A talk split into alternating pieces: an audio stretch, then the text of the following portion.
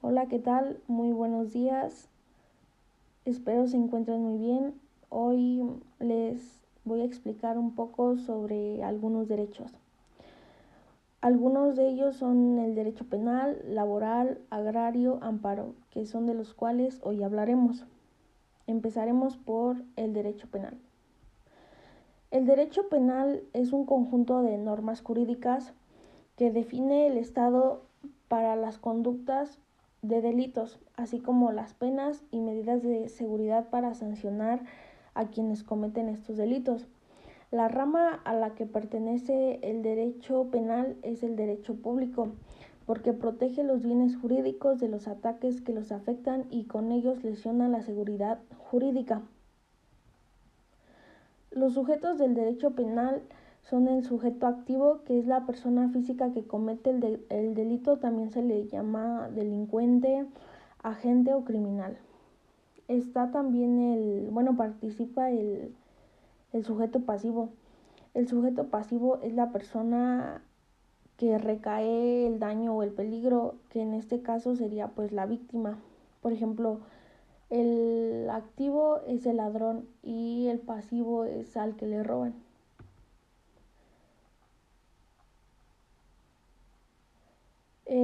Hablaremos ahora del Código Penal Federal. Lo escribió Díaz de León Marco Antonio. Tiene este 639 artículos que se reparten en el, en el título preliminar y tres libros, que es el 1, el 2 y el 3. Se creó el Código Penal Federal un viernes 14 de agosto de 1931 al margen un sello que dice Poder Ejecutivo Federal, Estados Unidos, Mexicanos, México. El Código Penal del Estado de México. Artículo 1.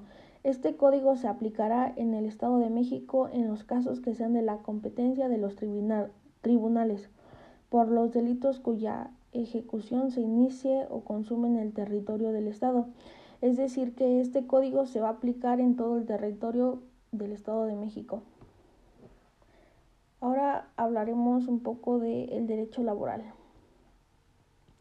El derecho laboral es la rama del derecho que se encarga de regularizar mediante reglas jurídicas las relaciones que establecen a partir de trabajo. Es decir, este es un conjunto de reglas que garantiza el cumplimiento de las obligaciones de las partes que intervienen en una relación de trabajo. ¿A quién protege el derecho laboral? Bueno, pues el derecho laboral principalmente protege a sus trabajadores, ya que existe mucha discriminación por la raza, nacionalidad, preferencia sexual, religión, estado civil, condición social, edad, género o discapacidad. Sin embargo, la Profedet es un órgano desconcentrado de la Secretaría de Trabajo y Previsión Social que se encarga de salvaguardar los derechos de los trabajadores. ¿Quiénes son los sujetos del derecho laboral? Aquí conocemos a dos sujetos, el cual es el trabajador y el patrón. El trabajador es la persona física que presta a otra, en este caso el patrón, un trabajo personal subordinado. Los trabajadores, en virtud de una relación laboral, están obligados a prestar su servicio bajo las direcciones del patrón. El patrón siempre va a ser el que dé las instrucciones y el que pague. ¿Cuáles son los derechos que protege el derecho laboral? La maternidad, que es cuando una mujer está embarazada y está a punto de aliviarse, tiene ciertos días bueno, le dan este un lapso antes y después. Y estos días son totalmente pagados al 100%. Este otro derecho es la no discriminación.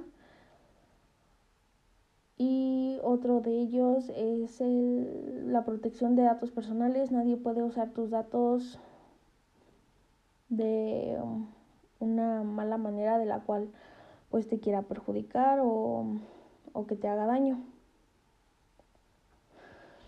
Mm, ahora la jornada de trabajo. La jornada de trabajo pues es el tiempo durante el cual el trabajador está a disposición de su patrón, en el cual este, él presta su servicio. La duración dependerá de, de, pues, de lo que haga. Las jornadas de trabajo pueden ser la diurna de 6 a, a 20 horas, nocturna de 20 horas a 6 horas, que en este caso sería pues de la noche a, la mañana.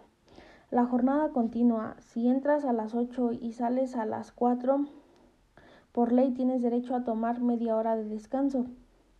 Es decir, que por ejemplo, de 8 a, mm, no sé, a 2, tomo un descanso de por lo menos una media hora y regreso y sigo con mis actividades.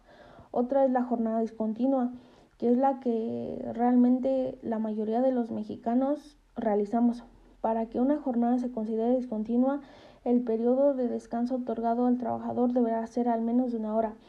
Es decir, por ejemplo, yo entro a las 9 de, de la mañana y salgo a las 3 y en el lapso de las 3 a las 4 yo tengo una hora libre ya sea para comer o relajarme y regreso a las 4 y salgo a las 6. Los días de descanso. Los días de descanso obligatorio establecidos actualmente en el artículo 74 de la Ley Federal del Trabajo, que es el primero de enero, el primer lunes de febrero en conmemoración del 5 de febrero, el 21 de marzo, el primero de mayo, el 16 de septiembre, el tercer lunes de noviembre en conmemoración del 20 de noviembre, el primero de cada seis años cuando corresponda a la transmisión del Poder Ejecutivo Federal, 25 de diciembre. Las vacaciones. Los trabajadores que tengan más de un año de servicios disfrutarán de un periodo anual de vacaciones pagadas que en ningún caso podrá ser inferior a seis días laborales.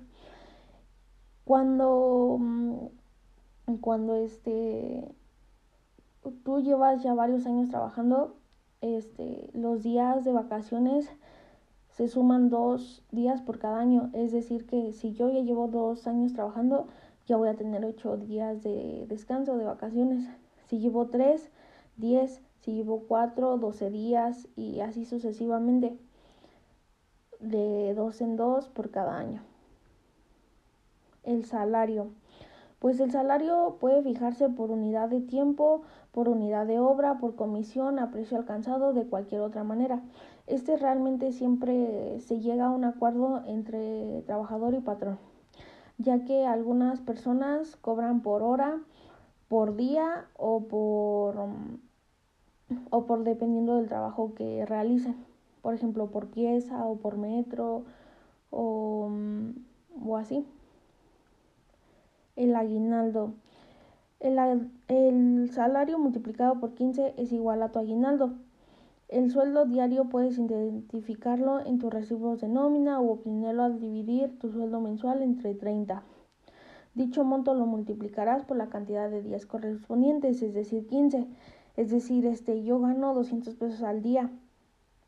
Eso lo voy a multiplicar por 15 y será mi aguinaldo. Realmente este siempre se da antes del 20 de diciembre. Ahora hablaremos del derecho agrario. Bueno, pues el derecho agrario pertenece al derecho social por su objeto, por su contenido y por su fin que persigue, ya que procura la atención de un sector de la sociedad dedicado a la economía primaria. Aquí se encuentra la economía agrícola de los campesinos. Juegan un papel importante en relación con los productos agrícolas privados. ¿Qué es realmente? El derecho agrario es la rama del derecho que estudia y regula las relaciones económicas. Es decir, nos referimos a las normas jurídicas y legales que aplican en el caso de la explotación agropecuaria de los suelos. A sus características son es un derecho realista y objetivo. Este tipo de derecho es democrático, es de naturaleza económica y social. El titular del derecho agrario es el trabajador campesino. Realmente este derecho, el derecho agrario está más en la zona rural, ya que pues es la explotación de, de nuestros suelos. Entonces, este quien más trabaja en el campo pues es el campesino. Artículo constitucional. Aquí nos defiende la ley agraria, que es una nueva ley publicada en el Diario Oficial de la Federación el 26 fue publicada el 26 de febrero de 1992.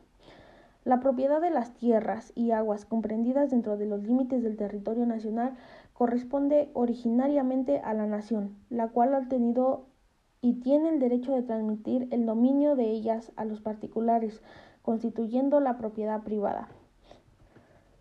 Ah, la ley agraria, ¿de qué trata, a quién protege y por qué los protege? Bueno, esta regula el desarrollo y fomento agrario, los ejidos y comunidades, así como sus órganos, las tierras y aguas ejidales. Establece mecanismos para la protección de la integridad de las tierras, bosques y aguas de los pueblos y comunidades indígenas en ejidos y comunidades. Bueno, pues este, esta regla protege la integridad del ejido y la comunidad. Por ejemplo, te da tu Mm, ¿Cómo lo puedo explicar? Pues lo da de una manera, te da tu territorio o te respeta tu territorio, ya que si alguien quiere llegar y mm, apoderarse de él, pues no, no se puede. Sin embargo, también este trata de, mm, de algunos apoyos y de... Es decir, que nuestro nuestras tierras tengan una mejor manera de trabajarlas. Ahora, sabemos que en el derecho agrario hablan mucho del ejido. ¿Qué es el ejido? El ejido en México es una de las modalidades de tenencia de la tierra que configuran lo que es la propiedad social agraria, la otra es la tenencia comunal. La importancia del ejido en México trasciende las fronteras agrarias al pasar a ser una de las piezas fundamentales de la estructura social del país.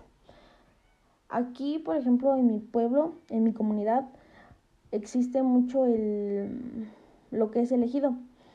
El ejido va de, de generación en generación, ya que estas van siendo heredadas por los, por los padres de nuestros abuelos y ahora, ahora eh, van en... Ahora son este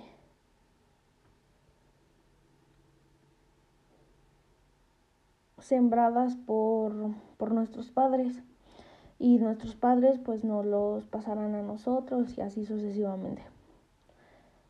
Los tipos de propiedad. La propiedad pública se refiere al derecho que tiene el Estado mexicano sobre bienes de dominio público. La propiedad social se compone de diversos grupos agrarios y a su vez por dos regímenes, la propiedad ejidal y la propiedad comunal, que son distintas a la propiedad privada. Aquí, por ejemplo, les puedo dar un ejemplo, es la laguna.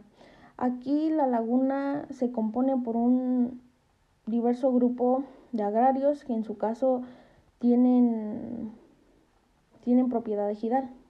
Entonces la laguna se podría decir que es del pueblo, pero sin embargo tiene varios dueños. Bueno, los ejidales tienen mayor mayor oportunidades, por ejemplo, pueden ir a, a pescar o, mm, o pueden regar con esa agua. La propiedad privada es el derecho que tiene una persona física o moral particular para gozar y disponer de sus bienes con las limitaciones establecidas por la ley. ¿Cuáles son las autoridades ejidales y, sus funciones? Las autoridades agrarias controlan a la sociedad de manera territorial y a la regularización de la propiedad rural, así como elaborar políticas públicas que fomenten el acceso a la justicia y el desarrollo agrario integral. Los sujetos agrarios son la Asamblea, el Comisario Ejidal y el Consejo de Vigilancia.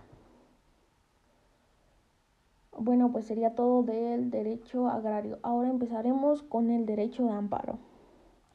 ¿Qué es el derecho de amparo?